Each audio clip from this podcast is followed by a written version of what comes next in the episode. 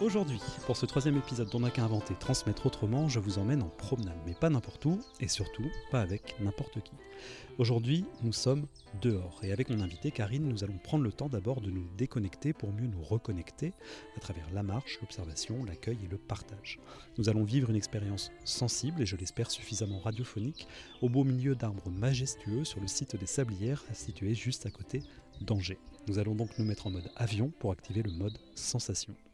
J'en dis peu dans cette introduction car Karine Chardon, mon invité du jour donc, a beaucoup à transmettre sur sa pratique des bains de forêt et de marche afghane notamment.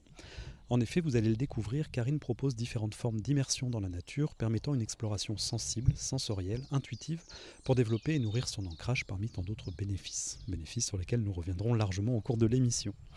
Je suis ravi que nous nous retrouvions ici et que nous nous retrouvions tout court d'ailleurs, car cela fait plusieurs semaines que nous reportons cet enregistrement, les conditions météorologiques du mois de mai 2023 ayant été peu clémentes, c'est rien de le dire. Et cet épisode n'a de sens que s'il se fabrique dehors, justement dans l'énergie et le mouvement.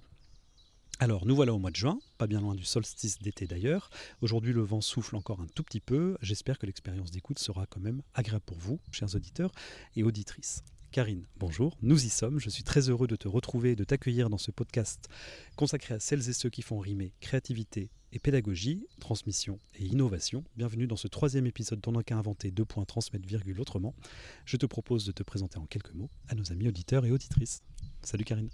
Salut Vincent et merci beaucoup pour euh, cette invitation à présenter euh, tout ce que sont ces pratiques d'immersion en, nature. Euh, euh, au Parc des Sablières. Donc effectivement, on a reporté euh, plusieurs fois notre enregistrement et je suis vraiment ravie qu'il puisse avoir lieu aujourd'hui. Surtout qu'on a voilà, une superbe météo. Euh, on est entouré, accompagné par les chants d'oiseaux. J'espère que les auditeurs pourront les, entendre.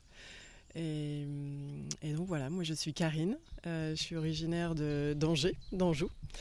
Et, c'est vraiment ici, dans mon Anjou natal, que, que je suis ravie d'exercer euh, une toute nouvelle activité, puisqu'on aura peut-être l'occasion de parler de, des, transitions professionnelles, personnelles que j'ai pu avoir.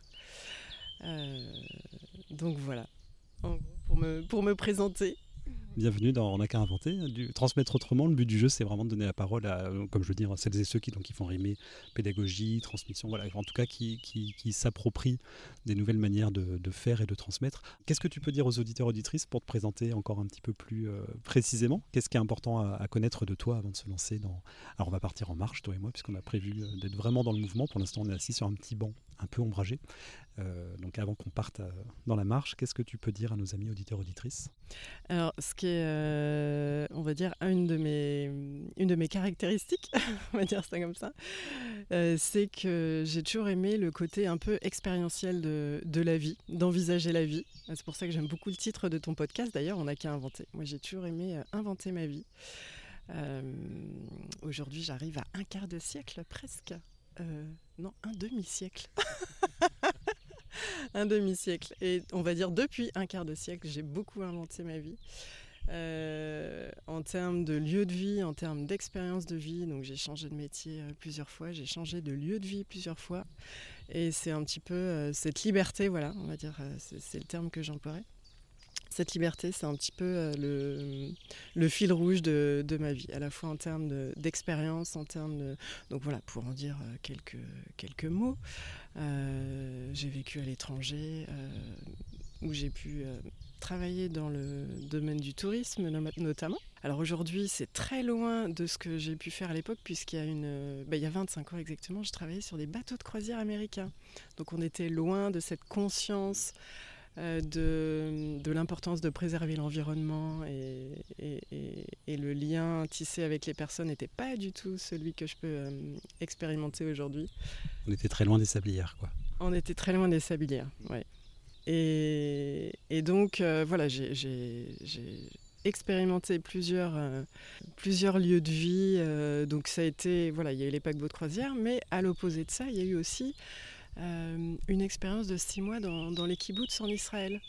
Et je me suis, là, ça a été euh, une façon de me reconnecter à la nature. J'avais grandi en nature, j'en reparlerai un petit peu plus peut-être tout à l'heure de, mon parcours, de pourquoi je fais ça aujourd'hui, parce que c'est un lien.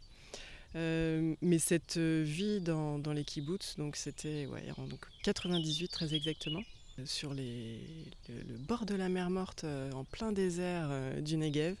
Et là, il y a eu six mois de reconnexion à la nature, très très fort, très très très très puissant. Et voilà, des, expériences comme ça, très multiples, qui sont venues jalonner la curiosité que j'ai pour, pour, bah, pour découvrir la vie et puis tout ce, que, tout ce qui peut être possible de, de, faire, de vivre en termes de rencontres. Beaucoup d'inventions, beaucoup de créativité dans ton parcours, beaucoup de rencontres aussi, j'imagine. On aura sûrement l'occasion de, parler de, des rencontres inspirantes que tu as pu faire euh, tout au long de ces années. Est-ce qu'on se met en marche? On se met en marche On se met en marche, allons-y, on vous embarque.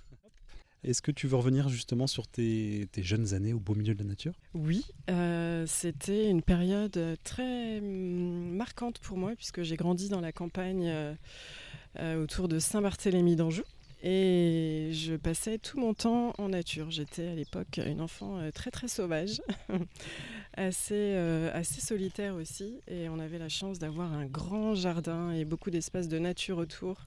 Euh, des parents aussi qui étaient très proches de la nature et qui nous amenaient vraiment euh, à être euh, à l'extérieur au, maximum. Pour tout dire, j'avais quasiment interdiction de regarder la télé. Donc le mieux que j'avais à faire, c'était effectivement d'être dehors. Donc je m'inventais des jeux. on partait beaucoup en forêt, on partait beaucoup... quel que soit le temps, explorer la France aussi, aux quatre coins de la France, on faisait beaucoup de, beaucoup de camping. Donc euh, j'ai vraiment passé beaucoup, beaucoup, beaucoup de temps euh, dehors. Et c'était voilà, c'était vraiment ma, je pense ma seconde maison, enfin ou ma maison, mon, environnement de prédilection. Est-ce que tu te souviens un petit peu des, je sais pas si c'est facile de mettre des mots dessus, mais des sensations de, cette enfance en pleine nature? Alors c'était beaucoup de joie. Euh, je repense notamment, alors il y a un autre, j'ai parlé du jardin de mes parents, mais il y avait le jardin de mes grands-parents aussi. Euh, qui habitaient juste à côté des ardoisières d'Angers. Et c'était beaucoup, beaucoup de joie. Alors, il y a quelque chose que j'ai reconnecté euh, l'année dernière, c'était cette joie de grimper aux arbres. Et je me revois grimper dans le cerisier chez, chez mon papy René pour aller ramasser des kilos, surtout les manger, des kilos de cerises c'était énormément de. Ouais, c'était vraiment énormément de joie. L'envie de. Au-delà du jeu, c'était vraiment la, joie, le bonheur, l'insouciance. Ouais, c'est ça, l'insouciance. Ce que j'essaye de retrouver euh, et de faire retrouver aux gens, euh, aux personnes qui viennent dans, les sorties en nature. Alors ça, c'est ta vie professionnelle d'aujourd'hui. Est-ce qu'en quelques mots, en quelques grandes étapes, tu peux nous parler de ton parcours? Tu as dit tout à l'heure en introduction que tu as commencé dans des, grands paquebots euh, américains. Euh, quels ont été peut-être les déclics, les, prises de position aussi peut-être en termes de valeur? Euh, Voilà, plein de, de pistes d'ouverture pour que tu nous racontes ton expérience professionnelle. Alors c'est vrai qu'en 25 ans d'expérience euh, professionnelle, il y a eu beaucoup de transitions. Comme je disais tout à l'heure, il y avait euh, une première partie qui a été euh, autour des métiers du, tourisme et de l'accueil notamment, en hôtellerie, en France, à l'étranger, et puis qui s'est poursuivie aussi en agence de voyage par la suite. Et est arrivée une, période où j'y a plus tellement de sens dans ce que je vivais. Euh, et alors moi, ça a toujours été beaucoup les rencontres qui ont forgé, euh, enfin qui ont été en partie des déclencheurs de, transition. Il se trouve que j'ai rencontré, un, pour avoir reçu des soins en shiatsu, un, praticien qui m'a fait découvrir voilà, la médecine chinoise. Et j'ai décidé très rapidement de, de, quitter le milieu du tourisme pour me former à la médecine chinoise. Euh, et donc pendant, pendant 10 ans, j'ai exercé en tant que praticienne en shiatsu, réflexologie plantaire. Ça, c'était une première transition. J'ai commencé donc euh, cette connexion au corps et, au sens, aux sensations par le soin, euh, notamment le soin, le soin manuel et puis le massage plus globalement que j'aime beaucoup donner. Et puis il y a eu voilà plusieurs, plusieurs événements qui ont fait que alors si, un premier événement, ça a été... Euh, euh, j'ai été amenée, on m'a offert l'opportunité d'accompagner un, groupe de marche dans le désert au Maroc. Ça, c'était à l'automne 2019. Donc en, itinérance avec les, avec les berbères et les chameaux. Et je me suis dit, là, voilà, je ne pars pas en tant que praticienne shiatsu, j'ai besoin de, de quelque chose qui puisse accompagner les personnes dans cette marche. Moi, j'ai toujours aimé randonner, j'ai toujours beaucoup, beaucoup randonné. Et puis, j'avais entendu parler de la marche afghane. Et là, j'ai repensé à cette euh, pratique de marche.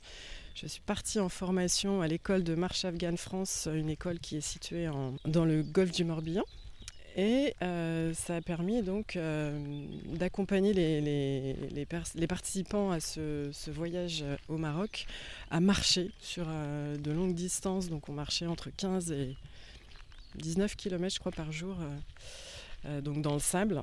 Et donc ça a été une première transition professionnelle euh, vers des activités en extérieur. Donc j'ai lancé aussi des groupes de marche par la suite en rentrant du Maroc euh, donc sur Angers. Donc aujourd'hui il y a des groupes de marche hebdomadaires. Et puis euh, la grosse grosse transition à suivre, c'est que en août 2020, je suis partie sur un chemin de pèlerinage, très exactement le chemin d'Assise, qui part de Vézelay et qui va jusqu'à la ville de naissance de Saint-François en Italie. Euh, et puis j'avais décidé de, faire la partie française qui, fait six semaines de marche à peu près jusqu'à la frontière italienne dans les Alpes. Et puis au bout de trois semaines de marche, euh, j'ai fait une chute et je me suis fracturé le poignet. Alors, on peut voir ça comme étant euh, une catastrophe, mais en fait, pour moi, c'était un cadeau. J'étais partie marcher en, demandant, enfin, en, demandant à l'univers d'être éclairé sur mon chemin de vie. je sentais que j'arrivais à une, à une fin de cycle dans ma, la pratique du shiatsu et j'aspirais à, autre chose. Et voilà, cette fracture du poignet euh, m'a stoppé dans, de façon nette dans, mon activité de, soins manuels. Euh, une décision que j'arrivais pas à prendre par moi-même finalement. Et donc quand je suis rentrée euh, tout l'automne 2020, c'était une période de profonde réflexion. Et ce qui s'est passé, c'est que j'ai repensé à un bain de forêt que j'avais vécu en 2018 en Irlande. Et en 2018, alors moi chaque année, quand je parlais d'expérience de, euh, que j'aime euh, faire, ça passe aussi chaque année, j'aime bien partir un mois pour euh, vivre une expérience forte, qui soit spirituelle ou de connexion à la nature. Et là, j'étais partie un mois en woofing en Irlande en 2018 et j'avais eu l'occasion de vivre un bain de forêt. Et ça avait été à l'époque quelque chose d'émotionnellement, sensoriellement très très fort, vraiment très puissant.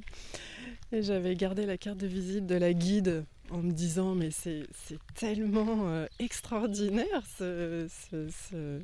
cette expérience que moi aussi j'ai envie de faire ça un jour. Alors ça, tu vas nous, l'expliquer juste après. Euh, est-ce que tu peux nous expliquer ce qu'est le woofing et puis ensuite évidemment plus précisément ce qu'est le bain de forêt qui qui porte euh, deux autres noms qu'on peut appeler sylvothérapie, tu vas le redire aussi, et puis qui a un nom euh, japonais que je vais pas me prendre, que je vais pas prendre le risque de prononcer moi-même, je vais te laisser le, prononcer. Euh, voilà, trois identités, on pourrait dire pour un, seul et même, une seule et même pratique. D'abord le woofing, et ensuite, qu'est-ce que c'est qu'un bain de forêt? Alors le woofing, c'est un organisme international qui donne l'opportunité à des personnes d'aller dans des, fermes Bon, il y a d'autres euh, possibilités, mais c'est principalement des fermes pour euh, découvrir ce que c'est que l'agriculture euh, biologique. À la fois, on, travaille sur la ferme et en même temps, on est logé, nourri. Et ça permet de, de voyager et de découvrir ce qui se fait aux quatre coins du monde en termes de, euh, c'est principalement ça, voilà. sans échange de salaire, c'est pas du salariat, c'est pas du travail déguisé, c'est vraiment offrir son énergie contre le gîte et le couvert. C'est exactement ça, tout à fait. Ça peut intéresser notamment les plus jeunes, pourquoi pas les plus jeunes euh, de nos auditeurs et auditrices, sur des nouvelles modalités d'action et d'engagement. donc ça c'était pour le woofing. Et concernant le bain de forêt, alors concernant le bain de forêt, donc je vais euh, finir ma petite histoire, comme ça ça permettra d'expliquer un petit peu ce que c'est. Euh, l'expérience que j'ai vécue en Irlande euh, m'est revenue en, mémoire juste après donc, cette fameuse chute et fracture du poignet. Et je me suis dit, bah là c'est le moment, c'est le moment de la nouvelle transition. Euh, c'est le moment de, répondre à cet appel que j'ai eu il y, a, deux ans Et ça a été un vrai élan du cœur. Ça a été vraiment une évidence. Enfin, il n'y avait, pas d'autre euh, voie possible euh, dans ce que je ressentais. Et donc j'ai cherché les centres de formation qui existent en France. Les, les, personnes qui forment pour être guide. Il y en a plusieurs. Et donc j'ai fait mon choix sur deux écoles, enfin deux centres de, formation. Donc il y a Jean-Marie Desfossés euh, qui est en Sarthe. Euh, donc j'ai fait deux stages avec lui euh, au printemps et l'été 2021. Et puis la formation que j'attendais tant parce qu'elle correspondait vraiment à la façon de vivre et de transmettre un bain de forêt, comme celle que j'avais vécue en Irlande. Et donc c'est avec Bernadette Ray, qui est québécoise et qui vient deux fois dans l'année en France pour donner ses formations. Et là, ça a eu lieu dans le Jura en septembre 2021. Euh, donc neuf jours intenses de, formation. Tous les matins, on était en, nature pour euh, vivre un bain de forêt. Donc avec elle et puis Nolwenn Lécuyer, sa collègue qui vient de Belgique. Elles sont toutes les deux en binôme. Et c'est vraiment une formation de très très grande qualité. Et l'après-midi, donc on avait des cours en salle euh, sur tout ce qui est voilà, apprendre quels sont les bénéfices, euh, comment se déroule un bain de forêt, quelles sont les, les précautions, euh, euh, quelle est la posture juste du guide, parce que c'est vraiment essentiel de, d'identifier quelle est, quelle est cette posture. c'est, important par rapport à la, en termes de transmission notamment. voilà. Et ça tombe bien puisque c'est le cœur de, c'est vraiment le cœur de l'émission. De l'émission. Euh, et puis s'en est suivi une année de mentorat où moi j'ai guidé beaucoup de... Alors, pour reprendre tout à l'heure ce que tu disais, donc il y a trois termes et le, le terme exact c'est le Shinrin-yoku. Donc le Shinrin-yoku, qui est un terme japonais et qui littéralement est traduit par bain de forêt, mais en réalité c'est beaucoup plus que la forêt, parce que là tu vois on n'est pas en forêt, on est dans un parc, et pour autant on peut se reconnecter à la nature. Donc Shinrin-yoku, euh, pourquoi au Japon? Parce qu'en fait dans les années 80, il y a eu une vague de, burn-out, de d'épuisement au travail. Il y a même un terme qui a été euh, euh, nommé là-bas, c'est le, phénomène Karoshi, je crois. Et c'était des, personnes qui mouraient directement sur le lieu de travail d'épuisement. Donc c'est arrivé à un point tel que euh, les autorités ont, pris des choses en main et entre autres euh, solutions, elles ont trouvé que le, ramener ces personnes-là en, forêt, en nature, euh, ben pouvait prévenir en tout cas ce phénomène d'épuisement. Donc s'en sont suivis beaucoup d'études scientifiques qui ont réussi à, prouver les bienfaits de l'immersion en nature sur la santé. Donc on en reviendra euh, peut-être sur, sur ces détails-là tout à l'heure. Euh, en tout cas, voilà, moi aujourd'hui je suis guide de, de Shinrin-yoku. Euh, et puis en parallèle, donc euh, animatrice en marche afghane. Donc ce sont les deux, les deux activités principales. Donc j'ai stoppé mon activité de, de shiatsu et je suis ravie, ravie d'être en extérieur. Euh, voilà, même si je passe beaucoup de temps chez moi, derrière mon écran aussi, parce qu'il y a un travail, beaucoup, beaucoup de travail en amont, de, de préparation, de communication. Mais c'est vraiment être dehors, c'est vraiment le, cœur du métier. Et, je renoue avec euh, les sensations de mon enfance et, les souvenirs de, mon enfance aussi. Donc euh, je suis plutôt, euh, plutôt comblée de ce point de vue-là. Ouais. Et alors tu as créé du coup une nouvelle entité. Est-ce que tu peux, c'est tout nouveau en plus, nous sommes au mois de, juin 2023. Ça a quelques semaines, l'annonce officielle a été faite il y a quelques semaines. Est-ce que tu peux nous, présenter cette nouvelle entité professionnelle? Oui, la nouvelle entité professionnelle. Alors pendant un moment, je me suis appelée Marcher, respirer en nature. Et ça s'est transformé en Selvea. Selvea, donc S-E-L-V-E-A. Et si les personnes se connectent à ce mot, Selvea, eh bien, il y a deux, deux choses que ça leur évoque. Euh, et c'est justement les deux raisons pour lesquelles ce mot a été euh, créé. Donc il a été créé, je, précise, par des étudiants à qui j'avais confié le, développement de, ma communication l'année dernière. Donc il y a le mot sève. la, sève qui fait penser évidemment, à la sève des arbres, quelque chose qui, monte, qui, s'élève, s'élever s'élever vers quoi? Eh bien, chacun vient trouver vers quoi il a envie de s'élever. Et puis la, la selve, ou la selva en espagnol, donc selve en espagnol, en selve en latin, pardon, euh, c'est la forêt. Euh, donc même si les personnes ne viennent pas s'immerger systématiquement en, forêt, euh, il y a quand même, voilà, il y a quand même la symbolique de la forêt qui est très très forte quand on parle de reconnexion, de connexion à la nature. Hmm. Et on est très proche du terme aussi, donc la sylvothérapie. Donc sylvo, c'est les arbres, c'est ça? Oui, ça vient du, de, l'étymologie euh, latine de selve aussi, sylvothérapie. Alors c'est un terme que personnellement je n'emploie pas. Euh, c'est le terme qui est le plus couramment retrouvé, même si maintenant on voit beaucoup bains de forêt, mais c'est sylvothérapie. Euh, communément, on le retrouve dans, dans les médias. Euh, donc pour certaines personnes, c'est ce terme qui va plus être évocateur. Il y a le, la partie thérapie.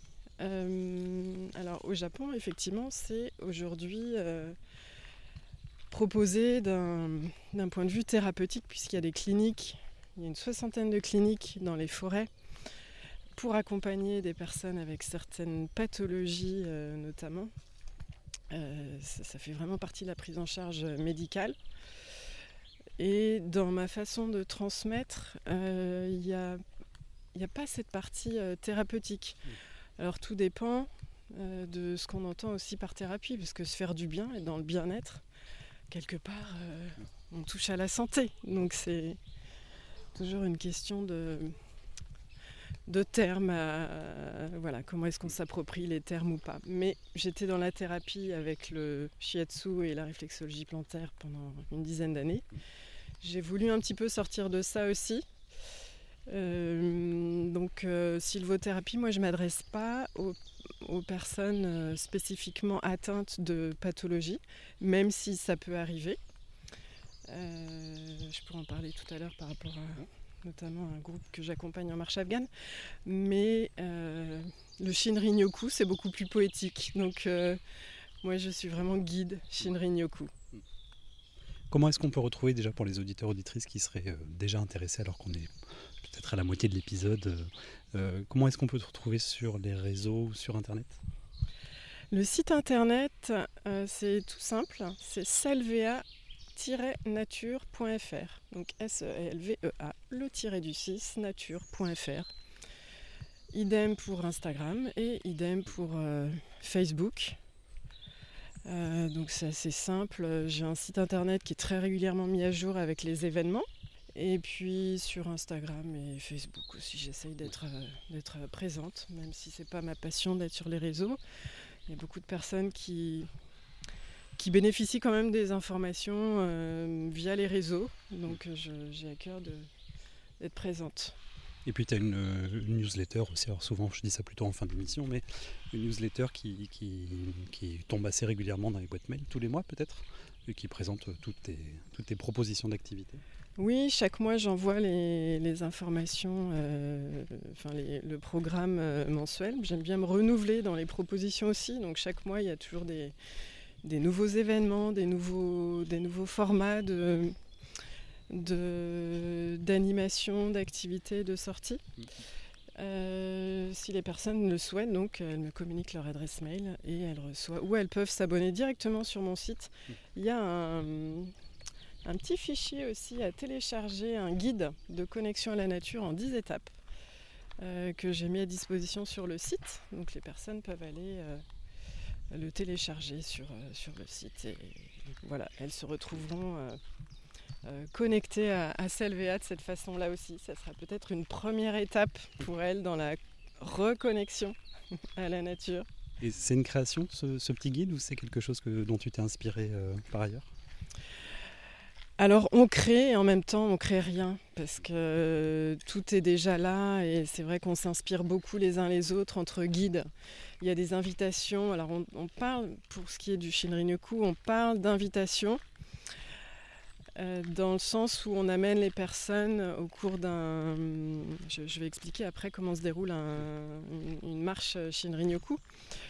Euh, mais le cœur, en fait, c'est de proposer des invitations à ce que chacun vive une expérience de connexion à la nature.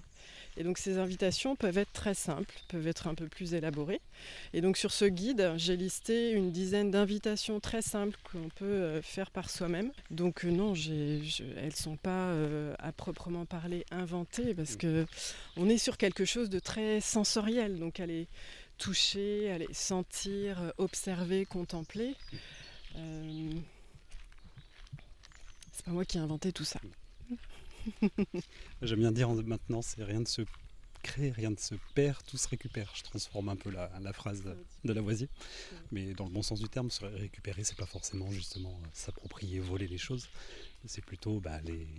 Et c'est aussi un peu le principe de l'émission les mettre en, les mettre en lumière, les, les, remanier, les réajuster à sa mesure à soi.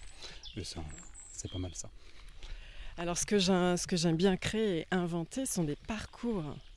Moi, je sillonne l'Anjou, le, département, même la ville, les parcs de la ville euh, depuis, euh, depuis longtemps maintenant, depuis 2-3 bah, ans, depuis que j'anime les groupes de marche, mais de façon beaucoup plus euh, détaillée depuis que je, guide les marches Shinrin-yoku pour trouver les endroits les plus insolites, les plus inspirants, les plus favorables à cette connexion. Et, j'aime bien créer les contenus euh, avec des thématiques euh, différentes, avec euh, des, intentions différentes et qui s'adressent à des publics de plus en plus, de plus, en plus variés. Donc en ce sens-là, j'invente constamment. J'avais un métier avant où il n'y avait rien à inventer, rien à créer. et aujourd'hui, je me plais à découvrir cette nouvelle facette de moi, cette nouvelle facette de voilà, la créativité. C'est, et, en fait, on est, la nature nous amène à ça, parce qu'il y a les saisons. Donc un Shinrin-yoku euh, euh, d'été ne sera pas du tout le même que l'hiver, où euh, moi je, je, développe de plus en plus aussi le soir. Le soir à la tombée de la nuit et à la pleine lune. Donc là, trouver des parcours où le point d'orgue, c'est arriver sur un point d'eau et il y a le, lever de la lune juste en face. C'est euh, voilà, magique. Et donc je crée, je crée ces parcours, ces, ces enchaînements d'invitations dans, dans, dans, les, dans les marches. Euh, ouais, j'adore ça. Tu te réinventes finalement perpétuellement parce que même d'une, les saisons se répètent euh, tous les ans, on le sait, hein, mais d'une année sur l'autre, j'imagine que tu ne vas jamais proposer exactement les mêmes choses ou les mêmes endroits ou les mêmes. Euh, c'est pas clé en main, quoi. Alors c'est pas clé en main, euh, et comme en plus les personnes reviennent, et c'est pas qu'elles reviennent une fois, mais il y en a qui reviennent deux, trois, quatre, cinq fois. je suis poussée à ça, moi, à créer finalement, pour, pour leur apporter quelque chose de différent à chaque fois. Et moi, j'évolue aussi beaucoup parce que je pratique, euh, enfin, je participe à des, stages euh, euh, par ailleurs pour continuellement nourrir mes, pratiques et me nourrir moi. donc ça se teinte aussi de plus en plus de, de comment j'évolue et comment mon rapport à la nature évolue, comment mon rapport à moi-même évolue. Euh, c'est très, très. Je, pense que les Shinrin-yoku, ou même ma façon. Je vois surtout ça pour l'instant dans ma façon de guider, les, d'animer les marches afghanes. Euh, la marche afghane, la façon dont je la guidais euh, en 2019 n'a rien à voir avec la façon de la guider aujourd'hui. Alors justement, moi j'ai expérimenté avec toi en 2019 une, une session de marche afghane. J'ai un souvenir de. Alors on était c'était euh, sur Avrier, on n'était pas forcément au milieu des arbres, mais quand même dans un espace, un parc, un espace naturel. Je vais parler de mon expérience, puis ensuite je veux bien que tu complètes avec, euh, avec ton, regard à toi, forcément, d'animatrice. J'ai un souvenir donc d'être dans un collectif euh, avec lequel on a marché en silence, ce qui est déjà quelque chose de assez extraordinaire, qui sort de l'ordinaire. Et puis se concentrer sur un rythme de marche très particulier qui amène à une forme d'introspection, en tout cas des, ressentis très particuliers, puisqu'on est là, toi et moi, on est en train de marcher, mais de marcher machinalement, je pourrais dire. et j'en garde un souvenir assez, assez fort, en tout cas, de se dire que selon notre manière de marcher, le rythme qu'on se donne, qu'on s'impose, quelque autre chose va se passer. C'est pas une simple balade en forêt. Voilà, ça c'était mon expérience. Est-ce que toi tu peux euh, compléter sur la marche afghane? Mmh, Oui, c'est exactement ça. Euh, c'est-à-dire que dès lors que l'on pose son attention sur, une, sur quelque chose, donc en l'occurrence sur sa respiration, sur euh, son corps, sur sa posture corporelle, eh ben, on peut avoir une influence. Et l'idée de cette marche est notamment de se focaliser sur la respiration, euh, c'est de pouvoir retrouver toute notre euh, aisance respiratoire, euh, l'améliorer, la potentialiser pour qu'elle soit là à nouveau à notre service. L'idée, c'est qu'on marche naturellement, on respire naturellement. Il n'y a pas, ça, se fait. Par contre, de là à savoir bien respirer, on l'a oublié. Euh, l'enfant, le bébé quand il naît, ou même l'enfant dans ses premières années, lui, il sait respirer. Et au fur et à mesure que les années passent, euh, le corps va se raidir. Euh, il y a les, dangers extérieurs qui vont venir impacter la capacité à bien respirer, le stress de la vie adolescente, adulte aidant. Il y a besoin de rééduquer en fait cette façon naturelle que l'on a perdu à respirer et d'amener les personnes justement à prendre conscience de d'où elles en sont dans leur respiration et qu'elles ont, enfin, ça amène vraiment à des, capacités insoupçonnées. Hein. Il y a des personnes qui ont euh, une grande, grande difficulté à, s'ouvrir, qui sont en insuffisance respiratoire ou qui, ont, qui font de, de l'asthme à l'effort par exemple. Euh, quand elles arrivent en haut d'une côte en ayant respiré que par le nez sans être essoufflées, jamais elle ne se serait crue capable de ce qui pour elle était un exploit. Et en fait, c'est naturel. Donc le principe, c'est de vraiment être attentif à quel est mon rythme. Donc c'est très... Au début, c'est bon, un petit peu... ça demande beaucoup d'efforts de concentration. Sur combien de pages j'inspire, sur combien de pages j'expire. Et juste, j'observe. Et plus je suis présent à euh, quel rythme euh, naturel est là? Où est-ce que je respire dans mon corps? Est-ce que c'est plutôt tout en haut? Est-ce que c'est serré au niveau de la gorge? Ou est-ce que j'arrive à, descendre mon souffle euh, un peu plus abdominal, dans mon souffle un peu plus abdominal? Au fur et à mesure, voilà, le corps se relâche, le mental peut se relâcher aussi parce qu'on est vraiment focalisé sur les sensations et l'expérience.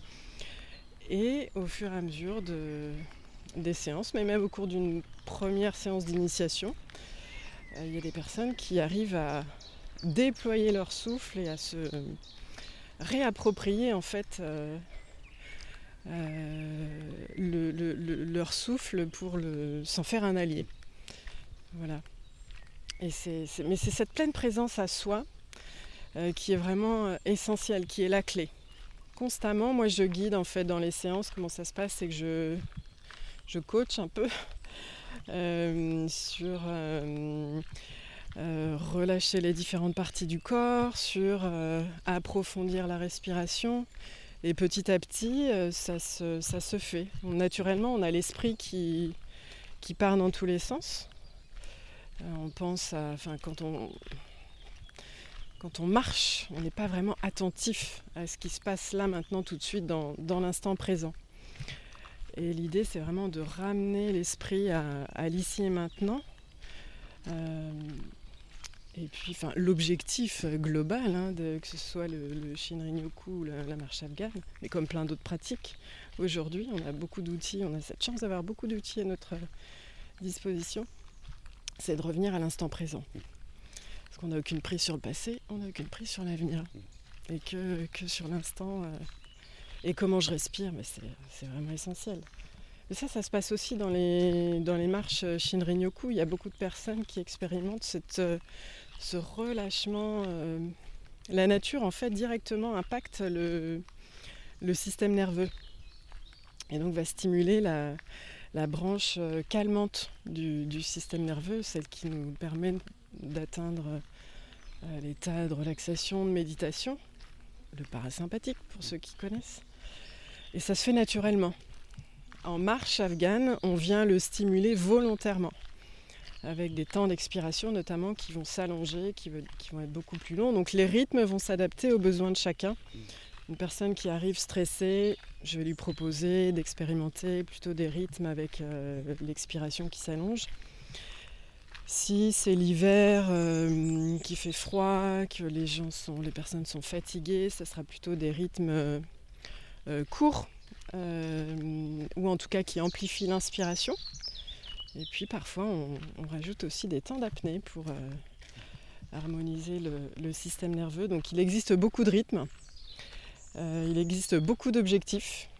Qui, ça peut aller de voilà, se relaxer, euh, euh, se détendre. ça, c'est quand même, on va dire, la majorité des demandes des personnes qui viennent. Mais ça peut aussi être travailler sur déployer sa capacité respiratoire quand on a un diaphragme un peu, un peu bloqué.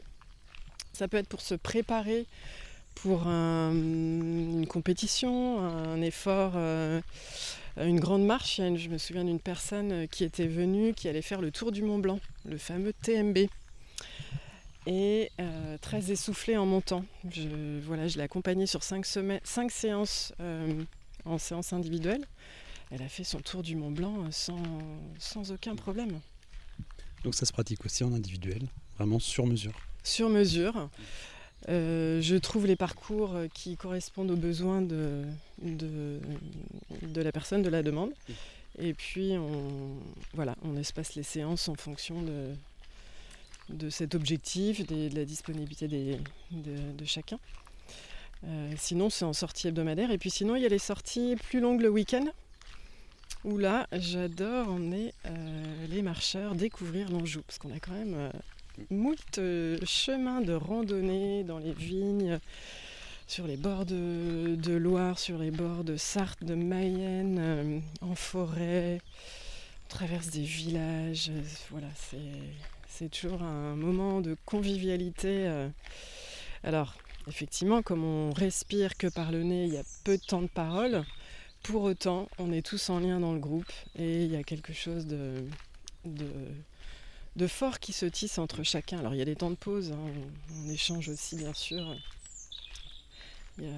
Malgré ce silence, il y a quand même beaucoup de liens et beaucoup de, convivialité. Donc c'est l'antithèse de ce qu'on est en train de faire. on est en train de marcher, de causer depuis tout à l'heure. Euh, justement, je voulais te proposer un petit temps de pause pour euh, écouter un petit peu notre environnement. Euh, je vais laisser aussi un temps de pause aux auditeurs au montage avec le chant des oiseaux. Ça peut faire du bien paraît que ça fait beaucoup de bien. Et on se retrouve juste après euh, pour que tu puisses nous présenter un peu plus, euh, à nouveau précisément, le bain de forêt. Comment, comme tu l'as fait pour la marche afghane, voilà, comment ça se passe. Euh, quels sont, surtout, j'aimerais bien, bah tiens, pile un banc qui s'offre à nous. présenter notamment tous les, bénéfices, on a déjà beaucoup parlé, mais voilà qu'on aille peut-être encore un peu plus loin sur tout ce que ça peut permettre en préventif ou en curatif. Évidemment, voilà, on va s'arrêter sur le petit banc, faire une petite pause et on reprend juste après.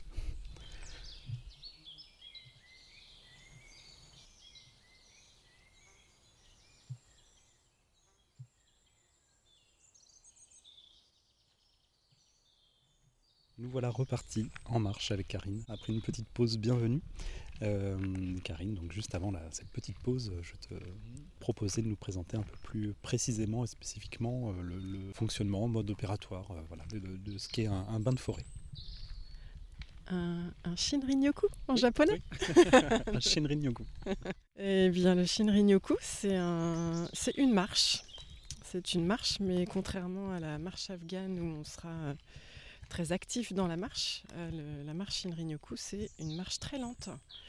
Euh, l'invitation, c'est de ralentir pour pouvoir se connecter euh, plus facilement à, soi et à la, nature environnante. Donc une marche euh, qui peut se dérouler par exemple euh, sur maximum 1 km, 1 km et demi, voire deux grands maximum, et ça peut même mettre 500 mètres finalement, sur euh, une durée de 3 heures. C'est le format de, base hum, pour que puisse euh, opérer cette fameuse connexion.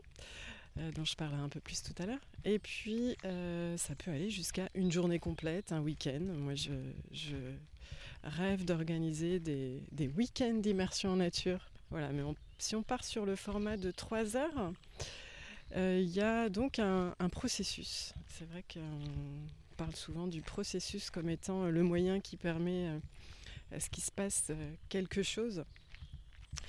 Et c'est au cours de ce processus, donc il y aura différentes étapes. Et la toute première, ben, c'est se reconnecter au sens. Donc on pense aux sens les plus connus comme la vue, l'ouïe, l'odorat, le goût, le toucher. Et en réalité, on en a 14. Donc je ne vais pas les lister les 14 parce que je ne les connais pas euh, tous par cœur. on en veut bien quelques-uns quand même parce que je, viens de te faire des gros yeux très étonnés. Ah bon, 14 Alors il y en a un que l'on, que l'on sollicite très souvent sans s'en rendre compte, c'est l'intuition. Euh, quand on est vraiment connecté à, soi et à ce qui se passe en soi, euh, l'intuition peut arriver beaucoup plus facilement que quand on cherche à faire les choses par la volonté. Donc en nature, euh, il y, a, voilà, y a de l'intuition qui peut arriver. Il y a aussi euh, euh, ce qu'on appelle la thermoception. Donc c'est la capacité à ressentir la chaleur, la fraîcheur, les différences de température. Donc ça se passe au travers de la peau. il y a la proprioception. Comment je me déplace dans mon environnement, comment je trouve mon équilibre dans l'environnement? Toutes ces pratiques de connexion sensorielle, euh, finalement, ça invite à retrouver le, lien essentiel à soi, à, ressentir la vie, se, sentir traversé vraiment euh, par la vie. Et donc, en fait, les sens vont être activés à différents moments d'une marche Shinrin-yoku. Mais les cinq sens vont être ceux qui vont être euh, sollicités au tout début. Donc tu vois ici, on est dans le parc des Sablières, il y a beaucoup de soleil, il y a, un petit peu de vent, une légère brise. Et là, l'invitation, ça serait de d'observer les, les, mouvements. Tu vois, on peut s'arrêter, par exemple, on va faire ça. On va s'arrêter. Et là, on ouvre les yeux face à soi, les yeux restent fixes. Et juste, j'observe. J'observe et je laisse tous les mouvements se révéler devant moi. Et là, ça provoque un bercement. Je ne sais pas si tu le sens, mais c'est hyper apaisant. En plus, on a le, soleil qui traverse euh, euh, les feuilles qui sont encore d'un vert presque tendre, même si on est mois de juin, mais euh, elles sont encore bien vertes. et c'est absolument, c'est comme un bain de jouvence, hein, toute, toute, cette lumière, ces jeux d'ombre et de lumière, et puis le, le vent qui, qui caresse les feuilles, c'est comme si on pouvait être nous aussi caressés par ces, par ces mouvements. Donc on reste là dans l'observation pendant quelques minutes. Après, il y a voilà, se connecter au chant d'oiseaux. Donc là, aujourd'hui, on a vraiment un cadeau extraordinaire, on est servi. Et il y a quelque chose d'essentiel aussi, c'est la couleur verte.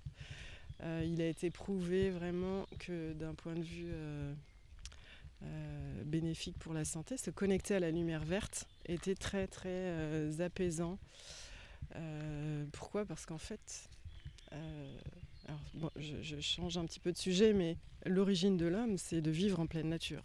Donc la couleur verte, on y est habitué, c'est engrammé dans nos cellules depuis toujours, que se retrouver environné de vert, c'est très sécurisant.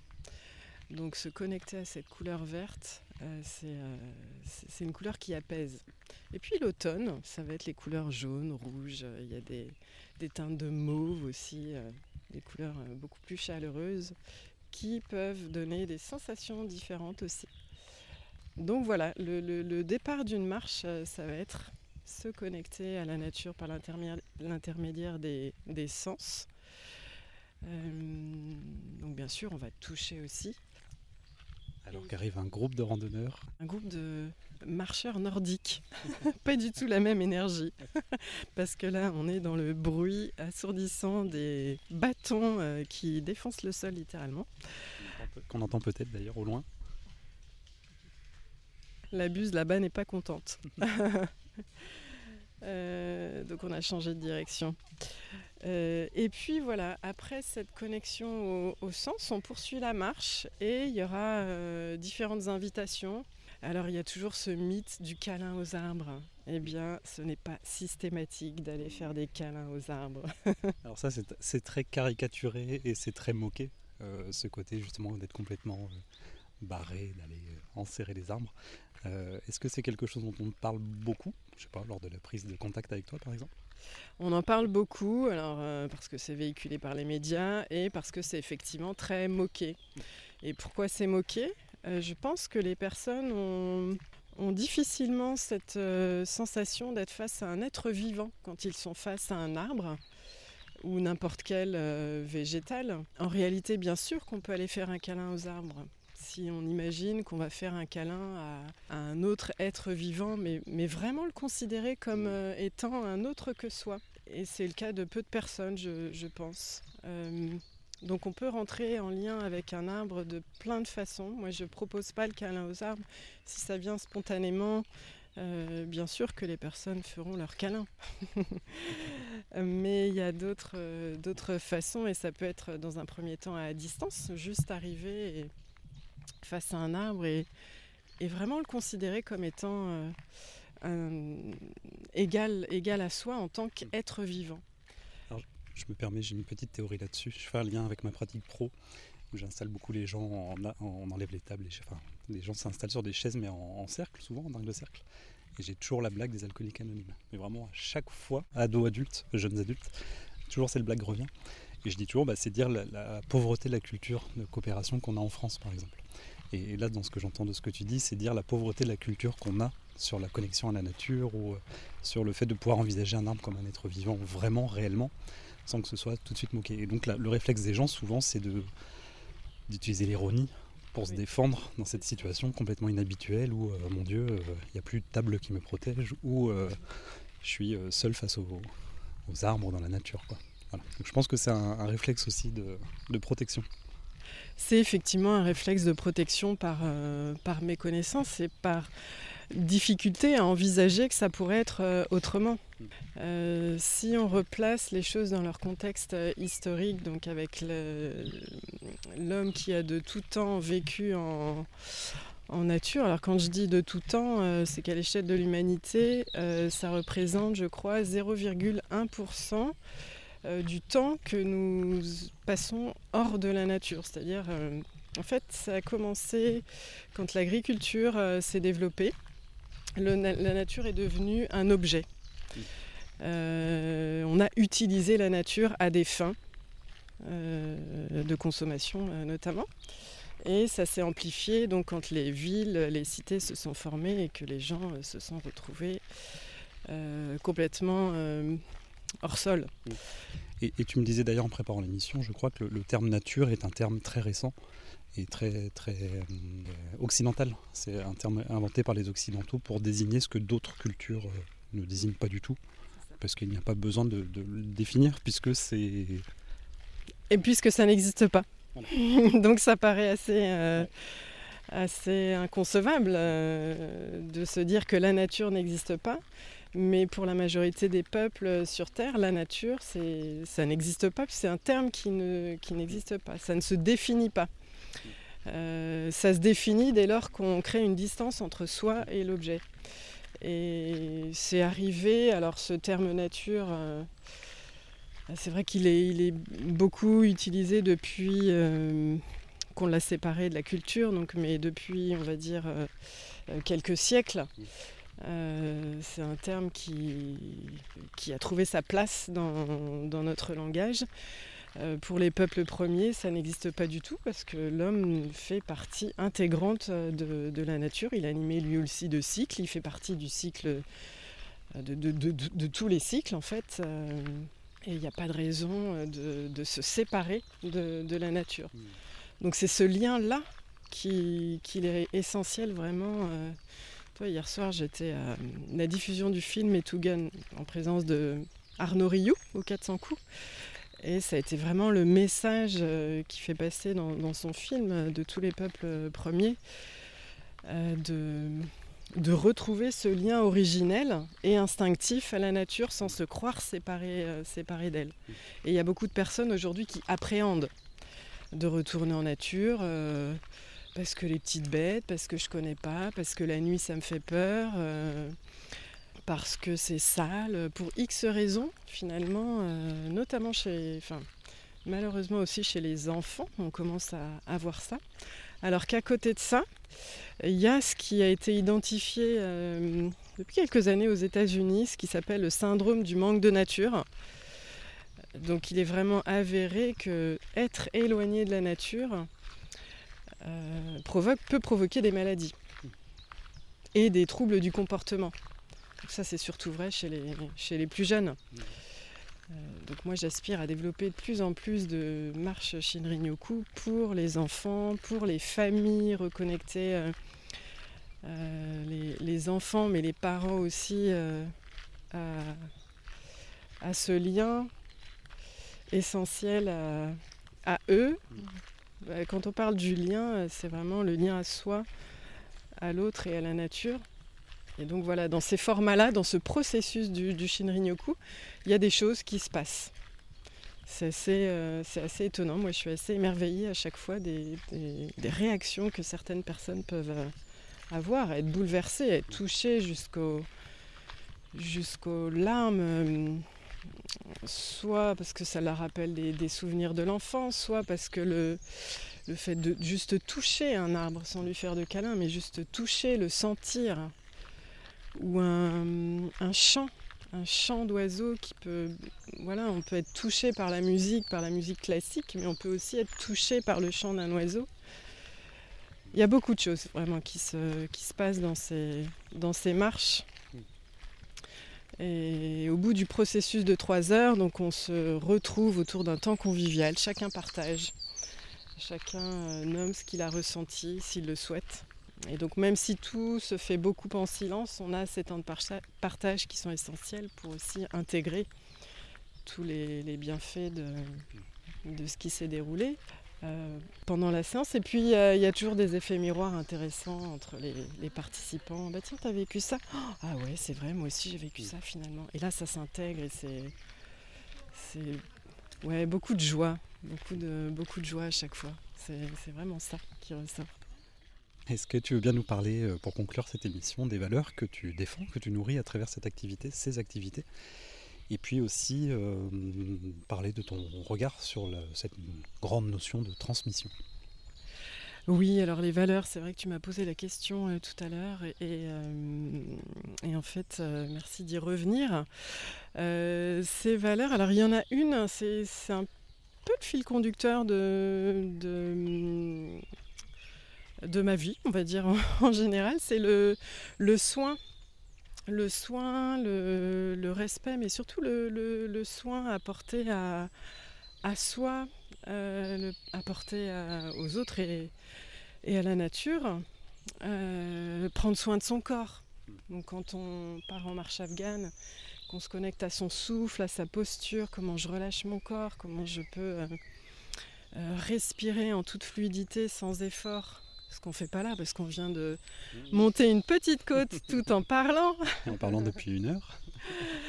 Donc vraiment, quel soin j'apporte à mon corps, quel soin j'apporte à, ma qualité de présence, à, moi, ce qui se passe en moi et comment je peux, je peux agir dessus. Euh, et puis bien sûr, le, le soin, l'empathie pour le vivant, ce qu'on ce qu'on remarque, c'est que quand les personnes se connectent réellement, prennent réellement le temps d'être en lien avec euh, tous les aspects de la nature, ben, automatiquement, l'effet qui se passe, c'est que ça donne envie de protéger le vivant. Enfin, ça peut déclencher ça. Hmm. Et je pense notamment à un, jeune homme qui était venu à une marche, euh, une marche sensorielle nocturne, qui euh, était lagueur. Et le lendemain, il fallait qu'il aille eh ben, tronçonner un arbre un gros, arbre en plus, je crois que c'était à l'époque, euh, enfin, de ce qu'il a dit, euh, chez, des, chez, un, client et, et ça lui avait, mais ça lui était tombé dessus comme ça, mais comment je vais pouvoir faire ça demain après avoir passé la soirée euh, dans la famille des arbres? Donc il y a voilà, il y a, cette empathie pour le vivant qui peut. Moi, je suis vraiment très honorée de, très touchée par, par ça quand je vois, quand je constate qu'il y a cet effet-là chez les personnes. Enfin, chez moi, moi la première. Hein. Donc le soin, l'empathie, le, respect, la confiance en soi aussi, dès lors que les, les marcheurs afghans, on les appelait comme ça, euh, se reconnectent à leur capacité respiratoire. Et, et puis cette posture aussi, euh, tu vois, en marche afghane, en marche, il faut imaginer les, nomades afghans, enfin les nomades tout court.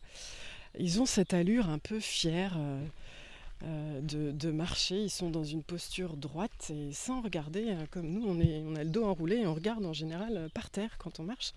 Là, c'est vraiment une marche qui invite à être ouvert. Donc, moi, je trouve c'est une marche qui amène beaucoup à, développer la, confiance en soi aussi par la posture physique qui est, sur laquelle je, guide. Hein, trouver les, les, axes, retrouver un axe à l'intérieur de soi pour être dans cette ouverture. Et puis cette confiance à voilà, je suis bien avec ma respiration, je peux, euh, je peux m'en faire une alliée. Euh, y a, tu vois, j'anime un groupe de hum, tous les 15 jours. C'est une association de personnes qui ont des troubles, euh, enfin des maladies pulmonaires, des, maladies même assez complexes.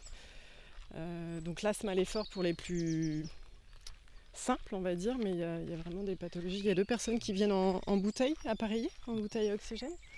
Donc il y a différents rythmes, différents niveaux. En termes d'accompagnement, euh, ça demande vraiment de s'ajuster au rythme de, chacun.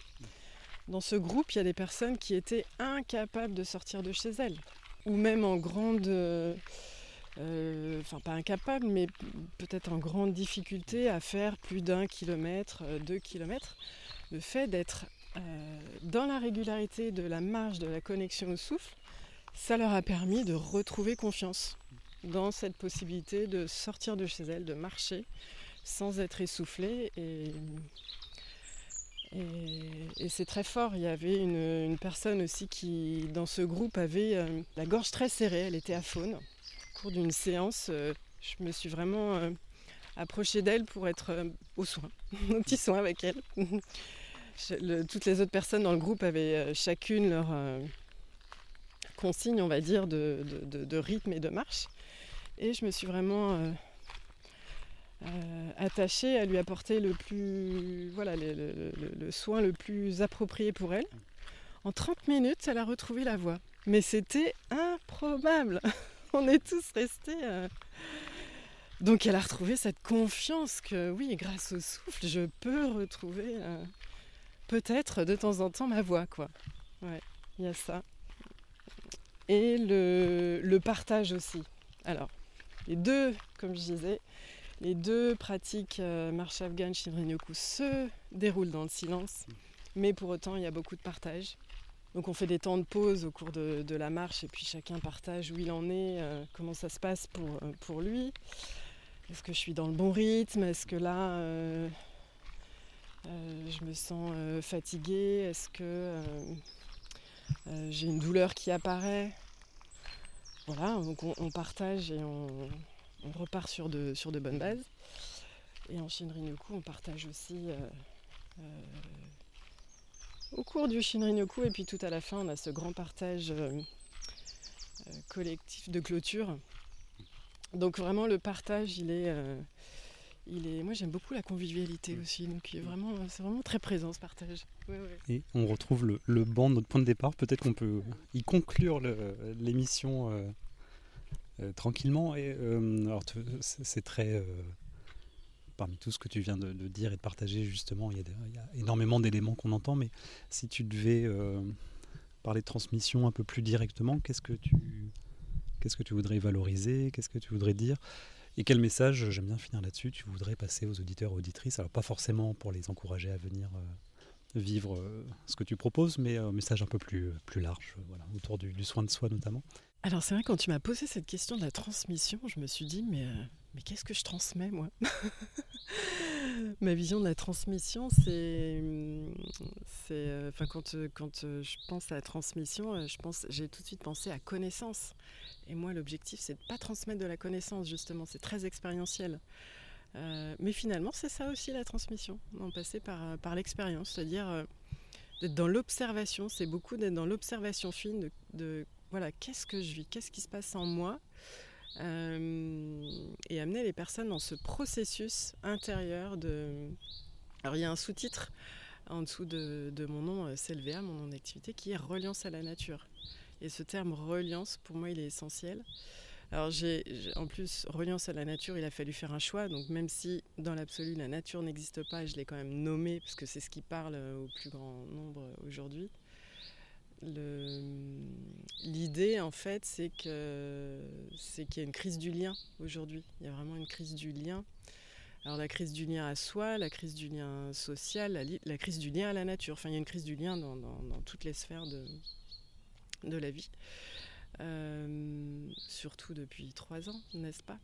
Donc la crise du lien social, parce qu'on passe beaucoup de temps derrière les écrans et du lien à soi aussi parce qu'on a cette difficulté à faire le retournement de conscience qui permet de s'observer et qui est vraiment essentiel. En termes de bien-être, parce qu'on on est sur, le sujet du, bien-être et de la santé, euh, c'est un, mouvement qui est, vraiment essentiel de, faire. Et puis ce lien à la nature aussi. Donc ça, c'est les trois axes de transmission. Euh, qui, est donc avec euh, euh, ce côté très expérientiel. si on prend la connexion à soi, par exemple, se connecter au, sens, que ce soit toucher un arbre, sentir la mousse, écouter, le, bruit du vent dans les feuilles, ça amène vraiment à se poser à se poser et à, ressentir, juste ressentir. Qu'est-ce qui se passe en moi oh, Mais ouais, ça me fait du bien en fait. Oh, mais j'en veux plus. c'est voilà. Et puis de là, il y a la connexion à la nature qui se fait. Ah ouais, en face de moi, j'ai un arbre. Oh, mais il vit. Mais, mais qu'est-ce qui se passe entre lui et moi, quoi? Euh, Donc tu vois, cette transmission, elle est plus je ne peux pas transmettre de la connaissance. Même si au début, quand on en marche afghane, il y a toute une phase un peu de connaissance. Euh, voilà, la posture, c'est, on va se placer comme ça. La respiration, on inspire plus ou moins profondément. Enfin, il y a quelques, aspects techniques. Ouais, c'est, une marche qui peut être un peu technique. Mais après, tout passe par l'expérience. Et moi, je ne fais que guider euh, ce processus de, connexion à l'expérience. Et les personnes vivent ce qu'elles ont à vivre chacun vit différemment euh, sa, connexion, sa connexion à lui, sa connexion à la nature et, puis sa connexion à, l'autre. Et peut-être c'est les, derniers mots parfaits pour, euh, pour finir cette émission qui parle de ta posture et de ton, ton rôle d'accompagnante. Euh, voilà. Est-ce que tu as un petit mot final? Sur quoi est-ce que tu aimerais finir cette émission? Euh, hum, on n'a pas beaucoup parlé, enfin même si euh, j'avais quand même ça en toile de fond, je pense. Peut-être que ça a été perçu euh, malgré tout, tous les bénéfices hum, que l'on peut tirer bah, de ces, pratiques. Alors, il y a un terme, c'est de la connaissance pure, un terme qui est employé depuis une vingtaine d'années qu'on va, qu'on va retrouver dans certaines publications, qui est la biophilie. Euh, j'ai envie de conclure là-dessus parce que la biophilie, c'est qu'est-ce que c'est? C'est en fait cette, euh, euh, cette hypothèse selon laquelle les humains sont naturellement attirés par la nature. Parce qu'on vient de là, encore une fois. Et ça, c'est vraiment essentiel. Et ce que j'ai envie d'inviter chaque auditrice et auditeur à faire, c'est vraiment prendre ce temps-là. On en a tous besoin, surtout depuis les trois années qu'on vient de vivre éloignés de, de, des autres. Et on avait beaucoup de temps pour soi. Et pour autant, est-ce qu'on a cultivé le lien à soi? Je ne sais pas. Enfermé entre quatre murs, c'était pas si facile. Et puis ce, fameux lien à, la nature. Donc, euh, moi, je serais ravie de, de, vous retrouver pour toutes ces expériences euh, magiques. Et puis, euh, qui que vous soyez, euh, parents, enfants, euh, associations, entreprises, il y a des propositions qui s'adaptent à, chacun d'entre vous. Donc, n'hésitez pas à, éveiller votre curiosité pour oser un nouveau challenge, peut-être, de, venir faire cette immersion sensorielle et, intime avec le vivant en vous et puis à l'extérieur de vous.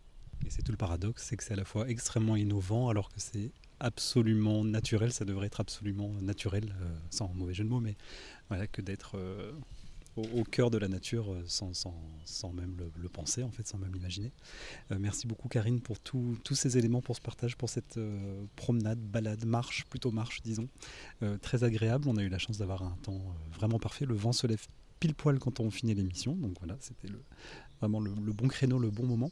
Euh, je suis euh, persuadé que nos auditeurs et auditrices auront passé un excellent moment. Alors j'espère très apaisant. Peut-être que nos bruits de pas vont prendre un petit peu de place, mais euh, en tout cas entouré des chants d'oiseaux et du chant du, vent dans les feuilles d'arbre. et puis à l'écoute de, tes mots et de tout ce que tu as pu partager de ton parcours. Donc merci beaucoup pour ce partage. Est-ce que tu peux nous redire, s'il te plaît, comment se connecter à toi, pour le coup, si, si on est intéressé? Eh bien, c'est simple. Rendez-vous sur le site selva-nature.fr. Et je suis euh, facilement joignable par euh, mail, téléphone euh, aussi. Très souvent en nature, mais aussi très souvent, comme tu le disais, ou trop souvent peut-être devant ton écran à organiser, à prévoir, à faire de la communication. Et c'est aussi le nerf de la guerre, entre guillemets, de, que de, préparer tout ça pour vivre des moments forts d'immersion. c'est vraiment le terme que j'ai envie de retenir, c'est l'immersion. C'est ce que j'ai ressenti ce matin. j'ai suivi mon intuition de me dire que ça pourrait être un super moment à vivre, alors très égoïstement pour moi, et puis aussi pour les, auditeurs auditrices qui, seront allés jusqu'à la fin de cette émission. Merci Karine, et je te laisse le mot de la fin, peut-être si tu as un dernier mot à partager. Et chers auditeurs auditrices, à très bientôt pour un nouvel épisode dont on n'a qu'à inventer, transmettre autrement. Euh, merci beaucoup Vincent. Moi je reviens sur une pratique euh, essentielle que, je propose, mais qui est proposée euh, beaucoup par les peuples premiers, c'est la, gratitude. Donc moi j'exprime aujourd'hui ma gratitude pour le, podcast On n'a qu'à inventer, d'avoir donné la parole à, ce que c'est que la, connexion et la reconnexion à la nature, à soi et à l'autre. Et puis j'invite euh, chacune et chacun des, auditrices et auditeurs à, pratiquer cette, euh, cette, gratitude au quotidien pour tout ce qui les entoure, tout ce, que, tout ce qui est vécu. Et puis voilà, gratitude infinie. Merci Karine et à bientôt. À bientôt. You.